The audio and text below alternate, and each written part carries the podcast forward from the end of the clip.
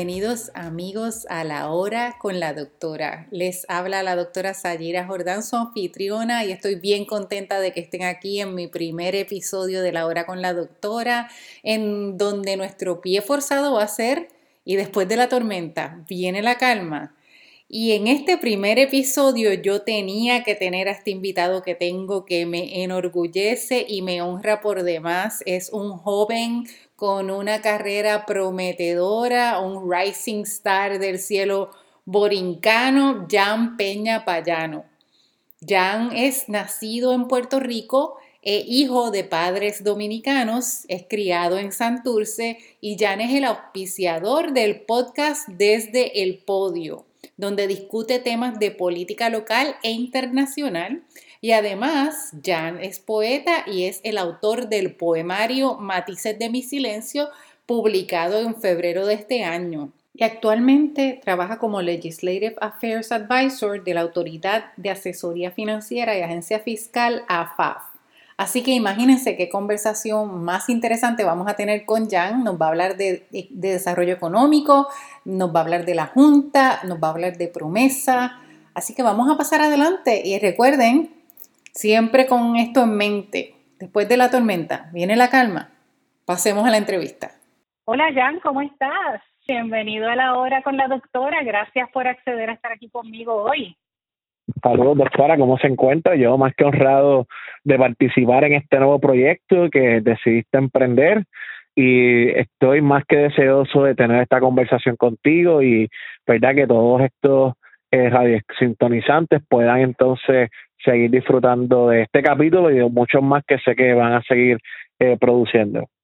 Sí, de verdad que yo estoy bien optimista y tengo que admitir que tú fuiste uno de los de los que propulsaste esta idea, de los que me sembraste la semillita y la inquietud de, de, lanzar algo así y pues nada, me por fin me, me decidí lanzar. Un millón de gracias por estar aquí hoy. Bueno, vamos a empezar rapidito para no quitarte mucho tiempo porque yo estoy segura que hay mucha gente que quiere oír de ti, como ese rising star que yo digo que tú eres. Este, lo eres, de hecho. Y Gracias. sabes que, que yo te había dicho que cada uno de los capítulos, cada uno de los episodios de mi podcast va a tener como, como tema un, un refrán, ¿verdad? En esta ocasión el refrán yo creo que es más relevante al momento, es después de la tormenta viene la calma. Y yo me pregunto si en realidad tú crees que viene la calma, ¿verdad? Ese es el pie forzado para este capítulo. Así que eh, eh, yo creo que sería bueno comenzar contraponiendo eh, las situaciones de la República Dominicana y Puerto Rico, ya que tú tienes pues herencia, tienes tu madre y tu padre son de la República Dominicana y se habló mucho de eso en los medios en Puerto Rico, en los medios sociales sobre todo, eh, contraponiendo esos ejemplos. ¿Qué, qué, qué te parece a ti esa conversación? Pues mira, antes que todo, sí, este, eh, estoy más que honrado de, de ser, este, de haber nacido en Puerto Rico y sí, de tener padres dominicanos, este, no, no, no es una relación atípica en Puerto Rico, ya que eh, Ramón Emeterio Betances, eh, ¿verdad? Y no es que estoy comparando, sino que estos lazos entre República Dominicana y Puerto Rico son más comunes, ¿verdad? Y más, tienen más, más historia de lo que podemos pensar. Ramón Emeterio Betances tenía también, uno de sus padres era dominicano. En el caso de la República Dominicana, Juan Bosch, eh, uno de sus padres era puertorriqueño, así que sí, ese, esa mezcla ha estado históricamente. Y mira, eh, recuerdo que durante la, antes eh, de la discusión, ¿verdad? y el paso de la tormenta Fiona, eh, sabemos que Puerto Rico pues está atravesando por parte de una discusión pública bastante complicada respecto al tema de, de la transmisión de, del servicio de energía eléctrica. Y no es casualidad que naturalmente eh, el huracán Fiona eh, pues fuera el foco de atención como una prueba que tenía tanto la Autoridad de Energía Eléctrica como Luma Energy para probar su capacidad de manejar eh, una, una emergencia de esta índole, aunque fuera un poco, ¿verdad? Comparado con María, pues de, de un riesgo, ¿verdad? Un efecto menor en, en materia de impacto. Y naturalmente vienen las comparaciones. Eh, y sí, se comparó con la República Dominicana. Eh, es interesante porque República Dominicana y Puerto Rico, ¿verdad? Cuando uno va a analizar, y los invito a todas las personas que están escuchando este episodio. Eh, cuando se comparan, ¿verdad? La, la cantidad de kilómetros de cables, ¿verdad? De, que se utilizan para la transmisión de energía eléctrica entre Puerto Rico y República Dominicana, Puerto Rico casi dobla la cantidad de, ¿verdad? De, de, millas y, mejor dicho, de kilómetros de cableado para cuestión de transmisión y eh, naturalmente la generación también de energía eléctrica, al igual que la cantidad de torres que se utilizan eh, para poder, eh, poder llevar este servicio a todos los hogares. Así que es una comparación eh, naturalmente un poco, es, es natural el hecho de que al ser vecino eh, pues se quiera comparar, pero la República Dominicana tiene una, una población mucho más amplia que Puerto Rico, tiene a nivel de extensión territorial también eh, mucho más que Puerto Rico. Eh, sin embargo, en tema de energía eléctrica tenemos que decirlo y, y pueden visitar tanto la Autoridad de Energía Eléctrica como los datos oficiales del gobierno de la República Dominicana, que Puerto Rico en cuanto a la infraestructura para energía eléctrica está mucho más eh, robusto, más sofisticado que, que ¿verdad? nuestros hermanos eh, dominicanos. Y estadísticamente hablando, si estamos más cableados, si tenemos, por decirlo así, tenemos más energización a través de toda la isla, pues vamos a revelar más efectos, ¿verdad? Eh, yo creo que esa comparación que se hizo no, no es una comparación válida en, en, términos simples matemáticos. Y no es que nosotros, yo no creo que ninguno de nosotros esté de ninguna manera defendiendo a Luma. Yo personalmente creo que Luma tiene mucho todavía que mejorar si es que se le da la oportunidad. Yo, de hecho, creo que eh, el hecho de que haya un una supervisión constante, un monitoreo constante del trabajo que están haciendo, porque simple y sencillamente es una compañía que tiene que rendir un, servicio. Claro, y, y naturalmente, pues, ¿verdad? En este yo no, no voy a asumir una postura respecto, a favor o en contra de Luma Energy, ¿verdad? Preferir en ese sentido, pues, quizás plantear algunos hechos, ¿no? Eh, pretender que en dos años, año y medio, el periodo que lleve Luma Energy desde que el contrato entró en vigencia, eh, con verdad una estructura, una infraestructura eléctrica que data de los 60, 70, me parece un poco injusto, ¿no? ¿Verdad? Eh, en ese sentido, eh, sabemos que, que esos cambios pues requieren años, ¿verdad? Para poder equiparar y, y obviamente sí, tenemos que exigir y, y, y siempre hay espacio para mejorar, exigir con mucha fuerza, lo que está mal, eh, hay que señalarlo, eh, pero de igual modo tenemos que, yo, a mí siempre me han enseñado que para ser optimista hay que ser realista.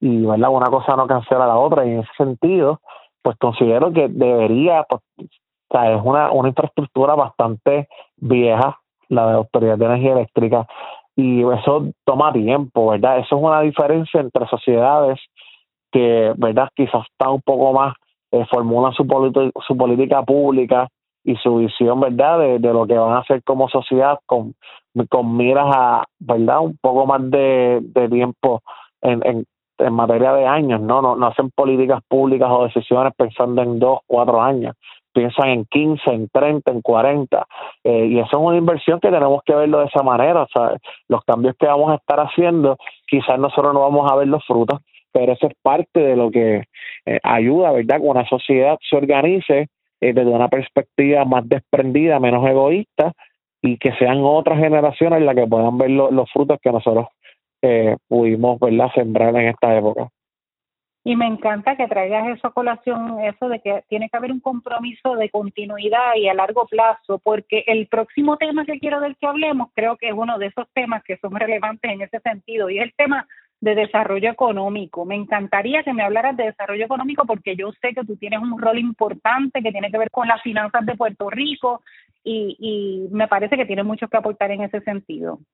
Sí, mira, eh, en materia de desarrollo económico, eh, sabemos que Puerto Rico, pues, eh, no parece redundante, ¿no? Pero atravesó, ¿verdad? Podemos decirlo, hablar ya en pasado por unos temas que vamos a discutir después, pero se encontraba en una realidad fiscal y económica nefasta. Yo me atrevo a añadir bochornosa, ¿verdad? Eso son mis posturas y el que me conoce sabe que yo las defiendo así, eh, en la que eh, tuvimos en deuda más de 70 mil millones de dólares casi 80 mil millones de dólares, 80 mil billones, miles de millones de dólares, debo decir. Eh, una de las deudas públicas más grandes dentro de los Estados Unidos de América eh, y no nos permitía eh, ni atraer desarrollo económico, ni tener acceso a los mercados de capital, ni a que nos prestaran dinero y pues se tuvieron que tomar unas decisiones bastante complicadas que todavía, eh, ¿verdad? Hay sectores que no comprenden la magnitud de, de, la, de esas decisiones y cómo nos van a beneficiar a, largo plazo.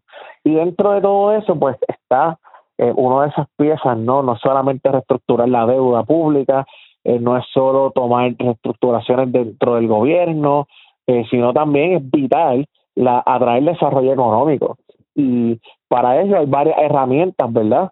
En el caso de Puerto Rico, históricamente, pues sabemos que las más que se han escuchado son las, las famosas exenciones contributivas, que verdad Esto, esa, ese tema es bueno para un capítulo aparte verdad de tu podcast porque tú lo dices y no lo sabes. es, un tema que, que genera mucho debate eh, lo hemos discutido anteriormente tú y yo. Eh, eh, yo considero que no solo yo, o sea, la mayoría de las colonias, las pocas, históricamente, las pocas herramientas que tenían para poder atraer capital fuera del control absoluto del imperio que los domina, es a través de exenciones contributivas y Puerto Rico no es la excepción a ello.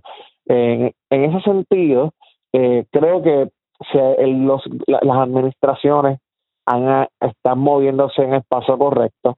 Queda mucho por hacer. Creo que el tema de la tecnología es vital y sé que es un área que, que dominas muy bien. El atraer, eh, incentivar a que los jóvenes puedan descubrir, ¿verdad?, otras áreas eh, de estudio, ¿no? No solamente las tradicionales, ¿no? Lo que es abogacía, la medicina y demás, eh, sino también eh, las áreas de tecnología, aviación, lo que es ahora mismo el e-gaming, todas esas áreas que sin duda alguna el cine, que sabemos que también hay una hay unos decretos para el, para, el, la industria del cine a traerla a Puerto Rico, entre otras más, ¿no?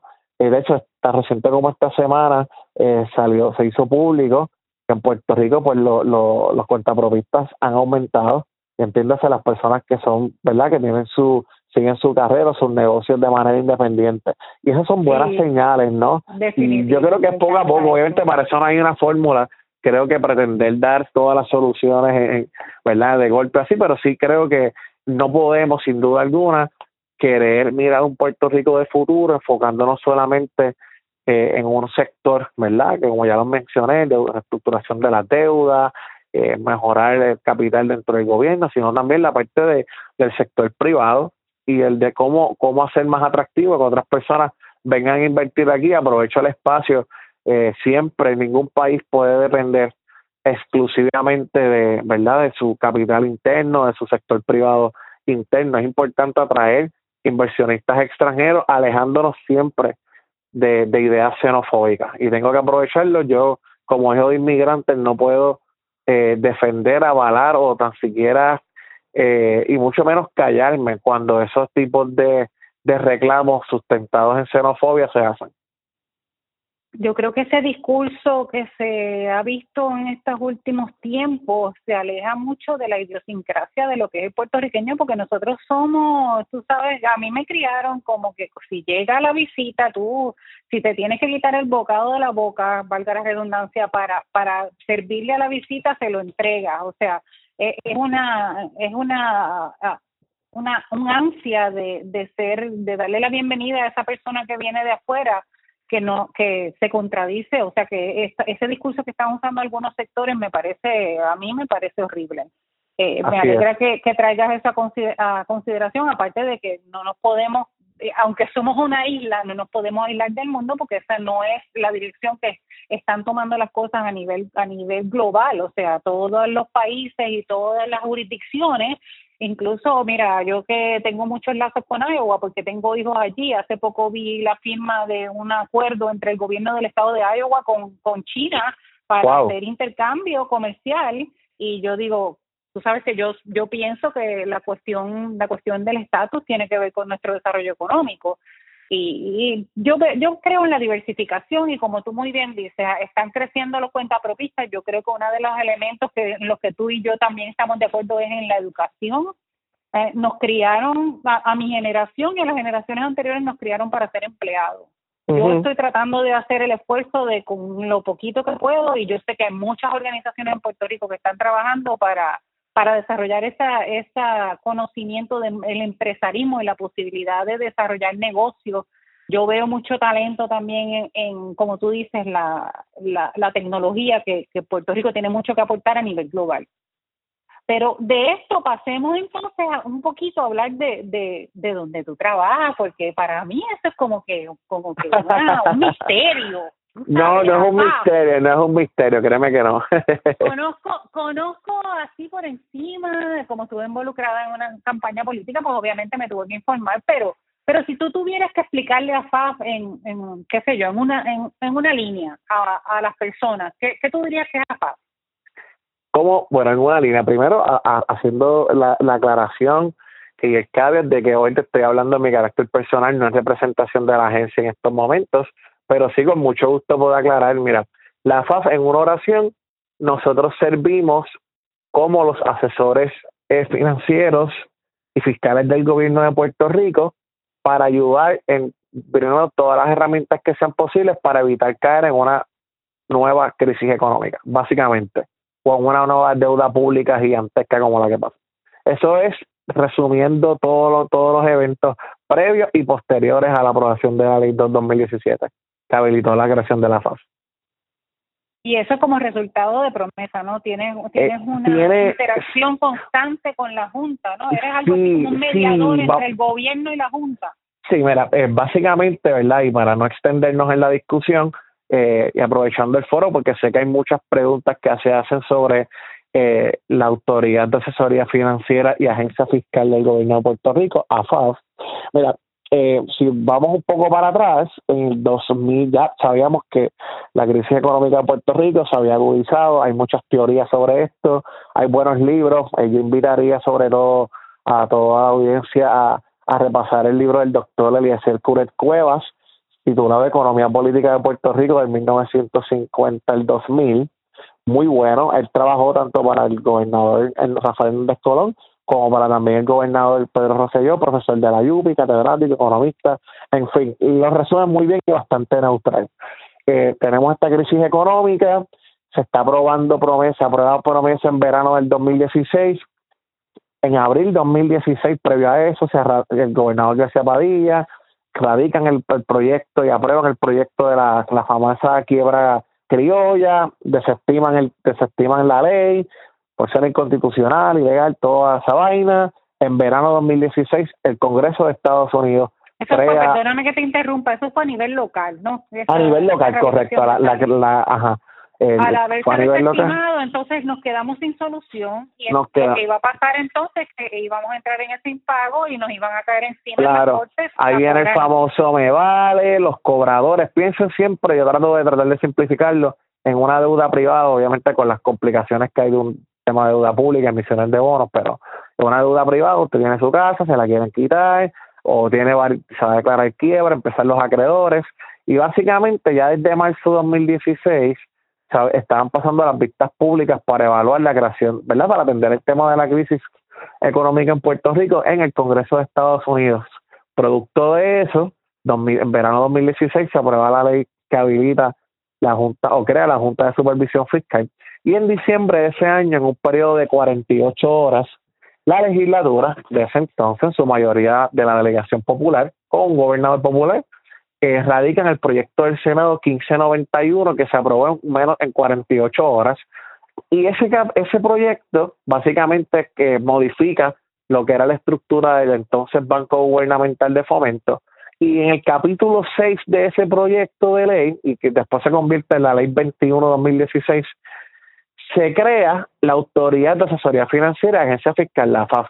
Pero en ese entonces el proyecto, ¿verdad? Cuando se convierte en ley, pues sí tenía una estructura, pero en, cuando entra en la entonces administración del gobernador Ricardo Rosselló, crean, por virtud de la ley 2 2017, entiéndase, la segunda ley que firma el gobernador Rosselló, eh, con más propiedad y con más, ¿verdad? Un poco más de, de estructura lo que es la FAF. Y nosotros servimos como asesores financieros del gobierno de Puerto Rico, eh, ¿verdad? Con las agencias, municipios, corporaciones eh, en la relación naturalmente entre el gobierno de Puerto Rico y la Junta de Supervisión Fiscal y sí tuvimos, eh, y hablo verdad en conjunto porque fue de una forma u otra todos colaboramos dentro de la entidad con excelentes profesionales que hay allá, muy experimentados todos, en esa reestructuración de la deuda pública de Puerto Rico, que redujimos, eh, ¿verdad? Pudimos reducir la deuda de casi 80 mil millones de dólares a 37 mil millones, 80 mil millones de dólares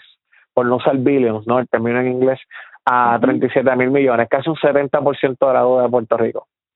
O sea que si lo ponemos así como a nivel individual, si yo tengo una tarjeta que yo debo mil pesos y este la negocio, me quedé debiendo 300, eso es más o menos lo que pasó con la deuda de Puerto Aproximadamente, correcto. Sí, la deuda del gobierno, la deuda del gobierno central, porque obviamente sabemos que hay otras, eh, ¿verdad? Reestructuraciones corriendo paralelamente, como, como es la Autoridad de Energía Eléctrica, esa reestructuración está ahora mismo en etapa de mediación, eh, pasó la de carreteras hace poco, acueductos y alcantarillados, y así hemos estado. ¿Cuántas más nos quedan? ¿La autoridad y cuál más?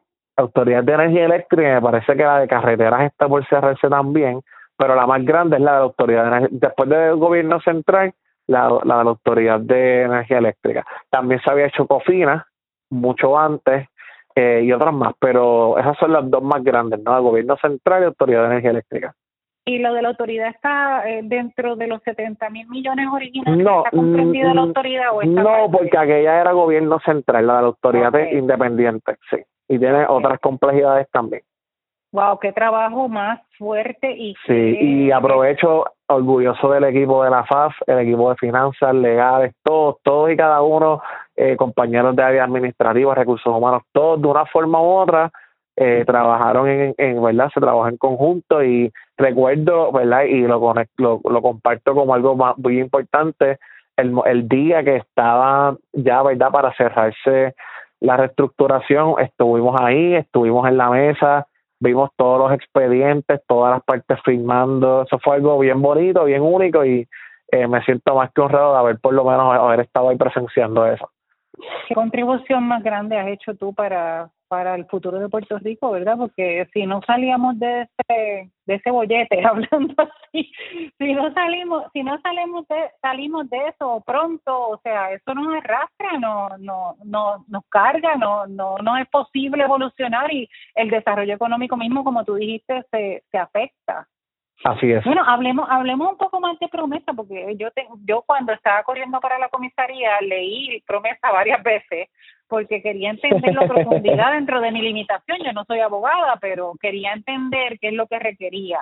Y promesa requiere varias cosas en las que a mi juicio eh, la Junta quizá no ha hecho tan buen trabajo. Para mí la Junta como que se ha convertido en una, en una agencia de cobro y ha desaprovechado del área de desarrollo económico. Eh, en algún momento tuvieron una contratación, eh, tuvieron un SAR de desarrollo y ese, ese puesto ya quedó descubierto luego de la renuncia de, de la persona que estuvo en, en su momento, que por lo que recuerdo tú me dices que se llama Noel Samón. Correcto. Este, yo no sé si eso sea haga gran diferencia, pero mm, pero entiendo que promesa incluye ciertos regiones en los que no se ha hecho tanto tanto no se ha, no se le ha declarado tanto ímpetu.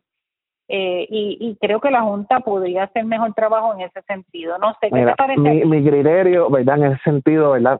colaboramos y trabajamos en conjunto. Esto es muy importante distinguirlo es verdad, el hecho uno tenga la cordialidad y, y sí el respeto y trabajar en colaboración por el bien del pueblo de Puerto Rico, no quiere decir que nuestras convicciones personales estemos a favor de la Junta. Hablo por mí, yo soy estadista, anticolonialista y naturalmente no creo en la estructura de, eh, de una imposición de una Junta de Supervisión Fiscal. Sin embargo, el marco eh, fáctico de nosotros nos lleva a tener que colaborar y trabajar con ellos eh, constantemente. Dicho eso, eh, me parece que lo que te refieres con la posición del señor Noel Samot era un puesto que existe por virtud de ley promesa, que es para, eh, ¿verdad?, un coordinador de cierta manera de proyectos de, de, infraestructura crítica, ¿no? Y esos puestos de infraestructura crítica, en Puerto Rico me parece que se han radicado dos. uno queda en Atorrey, que es el proyecto es un proyecto de creo que son unos apartamentos que quieren desarrollar. Y el otro, eh, no, no, no me viene a la mente directo, pero sí, es, hay un vacío ahí, no se ha vuelto a nombrar a alguien. Eh, yo puedo hablar eh, por lo que se ha hecho, ¿verdad? La, esta administración y la anterior, sí se han hecho proyectos de desarrollo económico y yo creo que ese vacío que no ha hecho la Junta en materia quizás puramente de traer desarrollo económico, eh, sí lo han hecho, ellos entienden que lo han hecho de otro modo, nosotros no, por lo menos yo no necesariamente estoy de acuerdo, pero yo creo que el gobierno ha podido saber, eh, ¿verdad?, llenar ese vacío, ¿verdad? Y, y creo que hay mucho espacio por mejorar, eh, se han hecho varias alianzas, eh, se han hecho, se han atraído industrias, incluso eh, autoridades de los puertos están trabajando para ver si se puede considerar Roosevelt Roads como una de las bases eh, que tenga la NASA o también incluso la compañía de Elon Musk para poder eh, servir a Puerto Rico como un hub de lo que son el tema aeroespacial. O sea, entre eso y otros cientos de proyectos más, creo que, que pues si uno no lo hace, pues le toca al gobierno, que a fin de cuentas es el que el pueblo eligió a, a traer ese desarrollo económico a Puerto Rico. Claro, claro. Pero de verdad que tú, la visión que compartes me alegra mucho porque tú tienes ese conocimiento, ese inside knowledge, ¿verdad? De, qué es lo que está sucediendo y cuán difíciles son esas negociaciones, ¿verdad? Es y complicado. nosotros vemos lo que se reporta en la prensa y el tirijala de la politiquería, ¿verdad? Porque cada cual jala para su lado. Sí, y aprovecho y, y te felicito, ¿sabes por qué? Porque pocas veces se nos da el espacio de, de ¿verdad? De preguntarnos con ánimo de comprender, no necesariamente para hacer una emboscada y, y hacer quedar mal, simplemente creo que es un tema bien complicado. Todavía hay personas que no entienden promesas eh, de todos los sectores, municipios, oficiales electos en Estados Unidos, ¿sabes? Hay muchas, hay mucho. Mira, cuando yo estaba haciendo mi maestría en gobierno, mi tesis es precisamente sobre temas de junta de supervisión, es sobre el desarrollo de la Junta de Supervisión Fiscal en Estados Unidos y la diferencia entre estados, ciudades y territorios, ¿no? Como el caso de Puerto Rico y las ciudades que hubo. Y muchos profesores no conocían esa realidad de Puerto Rico, a pesar de que tenían bastante reconocidos y demás. Y, y a lo que voy es que es un tema complicado, que hay que tomarse el tiempo de leerlo, eh, más hay tratando, el ser humano siempre va a tener sus ideas, no somos objetos vacíos, ¿no? Pero tratando de desprenderse lo más que podamos, ¿verdad? De, de eso y tener claro que hay una realidad que nosotros no compartimos. Eh, aquí se habla mucho del tema de deudas externas, que Argentina, que Grecia, que eh, no, como dicen en República Dominicana, cerquita no es pegado. Se pueden parecer, pero no, no, cerquita no es pegado. Así que te agradezco, te agradezco que por lo menos Sí, se anótalo, anótalo.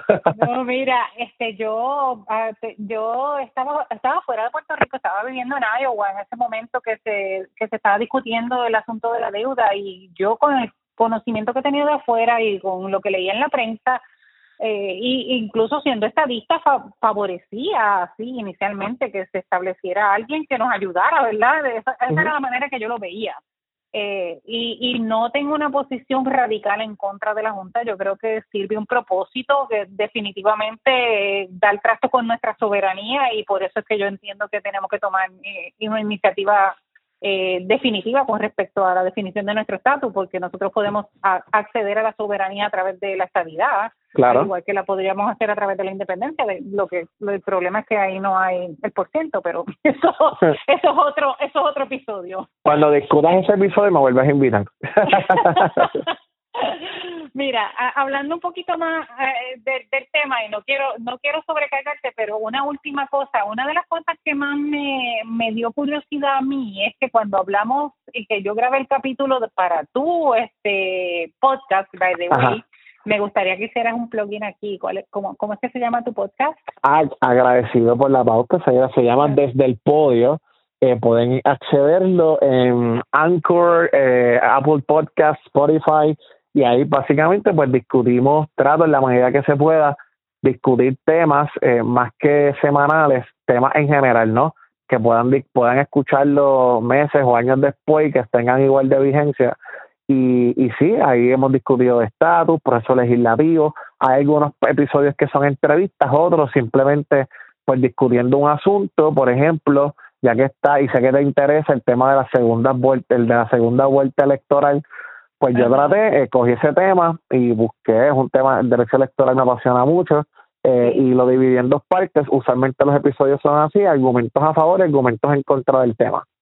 Me encanta. Y así trato poco a poco, desde el podio no se pierda, No se pierda el episodio de la doctora Cristina Ponza Kraus. ah, buenísimo. soy una groupie. Yo también. Yo estoy loco que hagan stickers o teachers de ella para, para promocionarlas por ahí. Pero lo, eh, lo que te, lo que te quería preguntar sobre sobre promesa para finalizar es que eh, una de las cosas que conversamos cuando estábamos grabando es que tú me dijiste yo pensaba que la definición de los servicios esenciales era necesaria y tú me hiciste un argumento que me pareció bien interesante y bien válido por por el por el cual no se han declarado esos servicios ah, esenciales. no sé si quieres compartir eso. yo yo puedo compartir, yo tengo todas las horas que quieras para hablar. No, pero te, te les contesto. Es un es un tema recurrente en Puerto Rico. Y aquí, al igual que otros aspectos, va a haber quizás, naturalmente hay choques de visiones y de ideas, pero voy a tratar de explicarlo, ¿verdad? Si me permites, de la manera más simple posible. Servicios esenciales. Naturalmente, nadie puede oponerse a que la educación es un servicio importantísimo, vital en cualquier sociedad. Eh, la salud es un servicio vital, importante, esencial. El servicio de, ¿verdad? Los, los temas de salud, agua, energía eléctrica, eh, una buena seguridad, una buena política ambiental, todos los que podamos enumerar, que incluso ya sea las Naciones Unidas, la Unión Europea, todas estas organizaciones, todos, todas estas, todo el conglomerado de verdad de, de lo que se conoce como buena política pública, eh, se ha reconocido como lo que las garantías mínimas que debe tener una sociedad para poder operar y ser verdad eh, buena. ¿Qué ocurre? En el caso de Puerto Rico, lamentablemente, pues sabemos que pues, la estructura de gobierno pues garantiza la mayoría de estos servicios esenciales o servicios vitales o importantes. Pero ¿qué ocurre?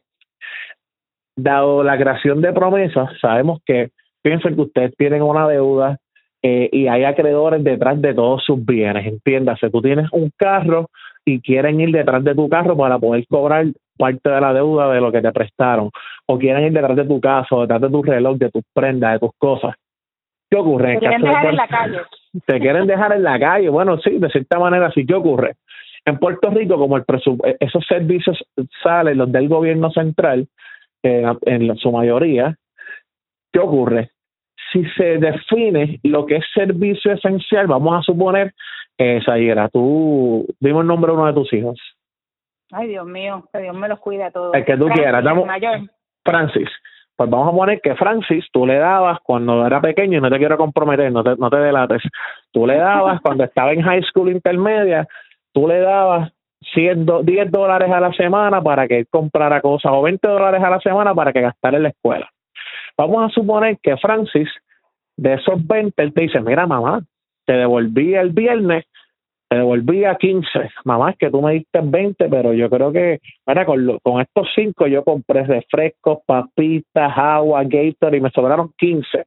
Empanadillas de pizza. Esos 15, ¿qué tú vas a hacer? Empanadillas de pizza, lo que tú quieras. Esos 15 significan, significarían que no hacen falta porque él mismo definió lo que es suficiente para él para operar en la semana, ¿me entiendes?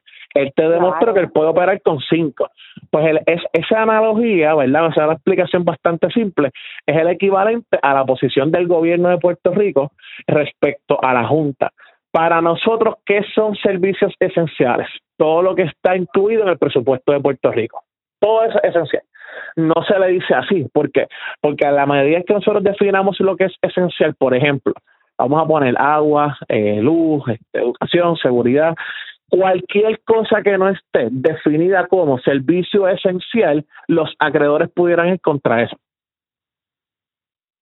Wow, tremendo eso. Por eso es que nosotros, nosotros, como dicen en Barrio Obrero donde yo me crié, le matamos el pollo en la mano. Nosotros esencial, todo lo que esté en el presupuesto. Ya está, se ahorró la discusión. Yo no te he preguntado esto nunca, pero tú, tú has hablado con Eva Prado. Eh, no, no, fíjese, no, fíjese, no he tenido el honor de, conocerla, pero sí, y lo digo con mucha elocuencia y el mayor de respeto, sí he, he tenido el honor de ir a vistas públicas como parte de mi trabajo y he hablado frente a la licenciada Naima Rivera Lacena, quien la estimo eh, al, al señor y profesor eh, Bernabe, también de Victoria Ciudadana, y ante otros más, todos ellos saben nuestra posición, siempre que me hacen la pregunta se empiezan a reír, porque ellos saben la contestación, pero fíjate, nunca han ido a un tribunal ellos mismos a decir, a plantear, no, servicios esenciales no lo han hecho. Así que eh, yo creo que ya ellos entendieron nuestra buena comunicación que tenemos, ya comprendieron que, mira, podemos, fíjate que todavía los acreedores no nos han demandado por ese asunto ni nada de eso. Así que ellos entendieron que ya esencial ese tema, podemos despacharlo todo, más que, más que ponernos a enumerar, más fácil, todo lo que está ahí es importante. Ya está. Pero tú, no, ¿tú no crees que eso redunda, y ahora te estoy haciendo esta esta pregunta en frío porque se me ocurre, ¿verdad? Zumba. No puedes contestar si quieres o no. ¿Tú no crees que eso redunda en gigantismo gubernamental? Porque no queremos reducir, digo yo, yo personalmente me gustaría ver un gobierno más eficiente y más pequeño en Puerto Rico. Claro. Yo ciento y pico de agencias de gobierno no, en realidad no veo que sea. Es, muy buena pregunta porque ya, ¿verdad? Otra de las cosas que hace eh, la FAF eh, al, igual que con los compañeros de, de Oficina de Gerencia y Presupuesto y Hacienda, es velar por el cumplimiento del plan fiscal, que son unas guías generales.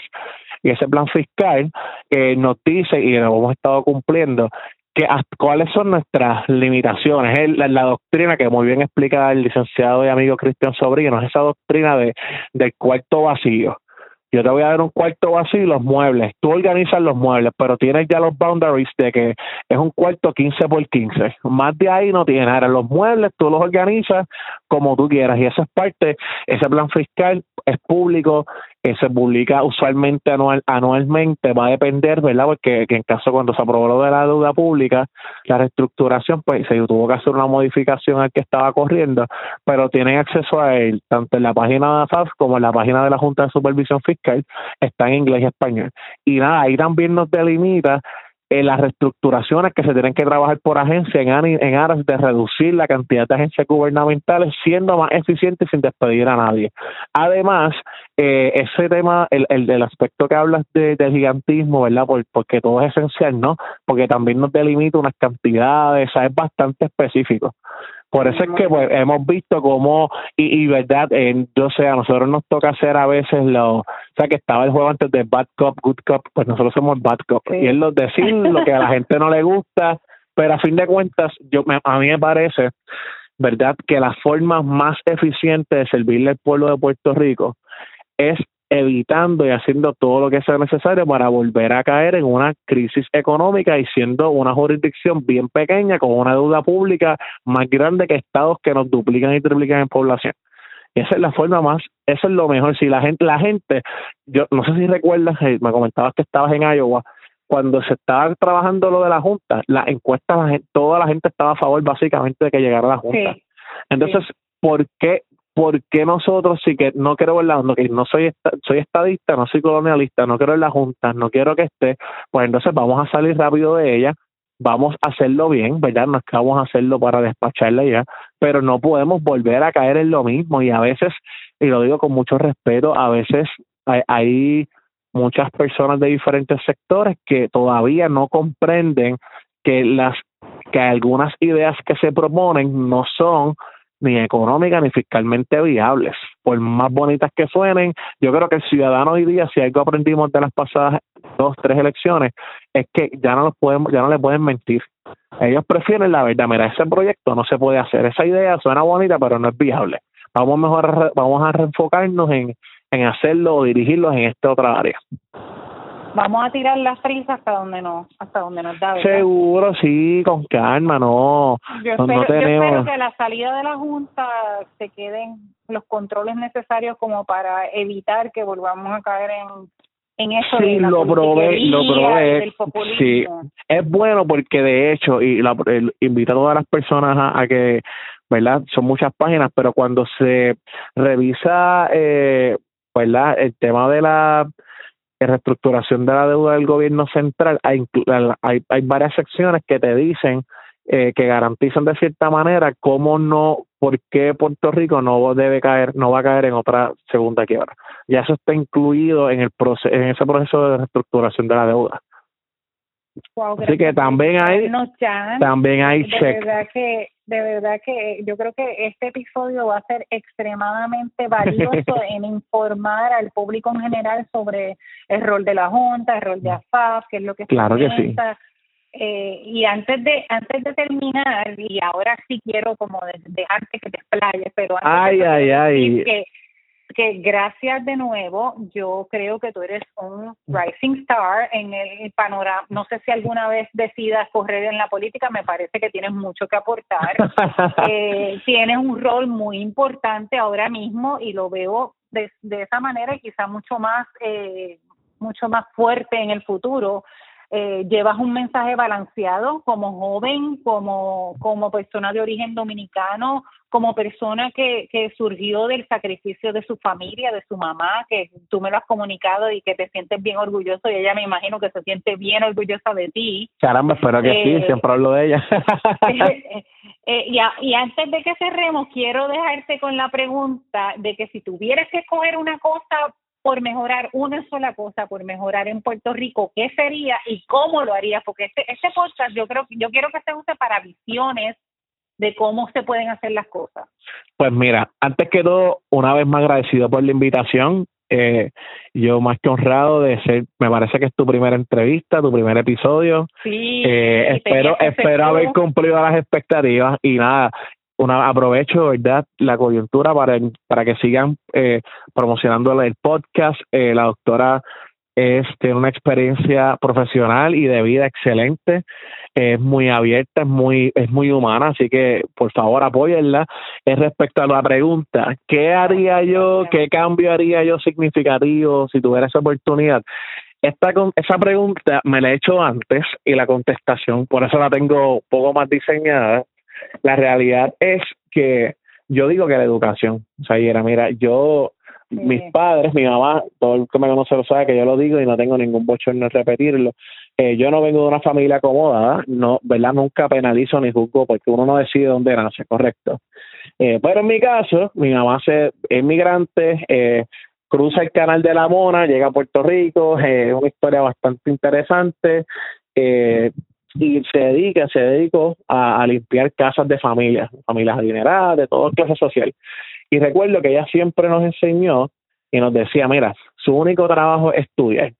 Y el lujo más grande que yo les puedo dar es la educación. Y con eso, si uno sacaba una B, una C, nos regañaba. Eh, la realidad es que tampoco nos pidió cuatro puntos, pero siempre tener buenas notas y balancear con deporte y otras cosas. Yo creo que la, la, reforma más grande que debe tener Puerto Rico es el sistema de educación, tanto público como privado. Para hablar del público, ¿verdad? Me voy a limitar ahí porque es el que el gobierno tiene más tiene control. Yo considero que quizás, ¿verdad? Yo no digo que esta es la panacea ni que esto va a solucionar los problemas, pero creo que debe haber un reenfoque en revisar ese currículo, eh, compararlo con otras prácticas de otros países, sabiendo que son realidades distintas, contextos distintos, pero amoldarlos quizás a nuestra realidad. Segundo, incluir mayores programas en temas de tecnología, eh, las artes, el deporte, aumentar las escuelas especializadas, eh, buscar mejorar ese, programa de escuelas del siglo XXI. Eh, hay, hay muchas facetas. En mi caso, muy personal, si fuera, si fuera yo, yo ¿verdad? Y esto, que, el, secretario de Educación me, me perdone, yo incorporaría algo que vi en que fue bien importante en mi vida, que era, eh, ¿verdad? No necesariamente tiene que ser así, pero lo, lo que eran los equipos de debate, oratoria, argumentación. y los cursos de un campeón en debate, ¿no? Gracias a Dios, sí, sí, gané, gané, gané el torneo de la Universidad Diego Portales de Chile. Bueno, salí mejor orador del torneo de la Universidad Diego Portales de Chile en 2011 llegué tercer lugar en el torneo latinoamericano de debate en Ecuador, eh, eh, gané, la competencia de debate Miguel Velázquez de la Escuela de Derecho de la Universidad de Puerto Rico, eh, en la UPI, no siendo de la UPI. así que, y más, he cogido varios entrenamientos de oratoria, debate con profesores como Yago de Marta, que incluso fue coach de debate del expresidente de España, eh, Rodríguez Zapatero y demás. Para lo que hoy yo creo que es importante incorporar la participación de una, ¿verdad? Lo que es lógica argumentativa, como, como uno a veces, ¿verdad? El reto de uno defender posturas que a veces no cree, el llevar a ese estudiante a ese proceso lógico analítico de cómo desglosar premisas, cómo investigar para validar sus puntos, cómo utilizar esa estructura de argumentos, razón, evidencia, ¿sabes? ¿Cuál es mi argumento ante esta pregunta? Por ejemplo, eh, ¿se debe en Puerto Rico incluir un currículo de eh, educación aeroespacial? Pues mira, yo creo que no. ¿Por qué? Porque la educación aeroespacial sale en tanto, eh, la razón, dar la razón y después la prueba de, qué sé yo, la evidencia. O al revés, decir por qué sí. Y que en ese ejercicio uno aprende a que, ¿verdad? Primero a controlar sus emociones, a escuchar para comprender, a, a, a tener ese tacto, esa sensibilidad de que nosotros no tenemos la verdad agarrada de la mano. O sea, esto de, debates y, y, discusiones puede haber 10.000 posturas y evidencia para todos los lados. Si uno se sienta a buscar para casi todos los temas, ¿verdad? Porque hay unos que no, hay evidencia que como dicen, como cuando yo jugaba voleibol, el término picar, ah, la bola picó en la línea, no picó en la línea, pues eso, la, la bola puede picar para los dos lados. Y eso es importante. Yo creo que deberíamos fomentar un poco más esas esas estructuras de lo que es la lógica argumentativa, el racionamiento, el, eh, y va a crear personas primero más humanistas, más sensibles y más abiertas que, mira, el, programa de debate de la Universidad Interamericana de Puerto Rico, eh, eh, por lo menos en el recinto metro se dan hasta, eh, ¿verdad?, fogueos y competencias, no competencias, pero en las clases se hay, a nivel trimestral debaten, incluso en concentración de matemática, en física, en ciencia, o sea, se puede dar en cualquier tema y, y se divide los estudiantes, se coge el... Claro, a fin de claro, eh, la, la lógica, la lógica, ¿verdad? La parte de ese razonamiento lógico es la base de las matemáticas, ¿no? Eh, y por eso es que, por ejemplo, los abogados cuando van a tomar eh, exámenes de admisión se toman un examen de lógica. No se toma un examen de historia del derecho, un examen de cómo tú, logical reasoning, cómo tú procesas unos hechos, cómo los interpretas y cómo tú llegas a una posible conclusión. Fíjate que utilice el término posible, porque nada es absoluto. Bueno, yo espero en Dios verte aportando, continuar aportando al futuro de, de Puerto Rico. Veo que eres una persona extremadamente valiosa y, y espero que sí que veas en, que veas lo mismo que yo veo, eh, un futuro político con mucho que contribuir, Jan. Te agradezco y, y te dejo con la pregunta, ¿qué tú crees? Eh, después de la tormenta, ¿vino la calma? Pues mira, voy a contestar que sí, sin duda alguna. La, la calma, la, después de la tempestad, la, la tempestad nos sacude, sí, nos sacude, uno se asusta, tenemos miedo, pero sin duda alguna hay que hay que contestar esa pregunta con una frase de Immanuel Kant en su libro Crítica de la Razón Pura. Él decía que la experiencia antecede a la razón. Y yo creo que bastante experiencia el pueblo de Puerto Rico tiene ya y es momento pues ya de, no hace falta leer el libro, es la experiencia que tenemos y, y, no, y saber que después de esa tempestad viene la calma y que vamos a construirla y a trabajarla lo, hasta donde tengamos que hacerlo. ¿Qué les parece? ¿Se los dije o no se los dije? Un invitado de lujo. Gracias, Jan Peña Payano, por haber estado con nosotros en el primer episodio de La Hora con la Doctora. Nos vemos pronto. Vamos a tener un tremendo episodio la semana que viene, así que Quédense pegados, quédense oyéndonos, no los vamos a defraudar. Y mi mejor deseo que para todo Puerto Rico, después de la tormenta, llegue la calma. Hasta la próxima, amigos.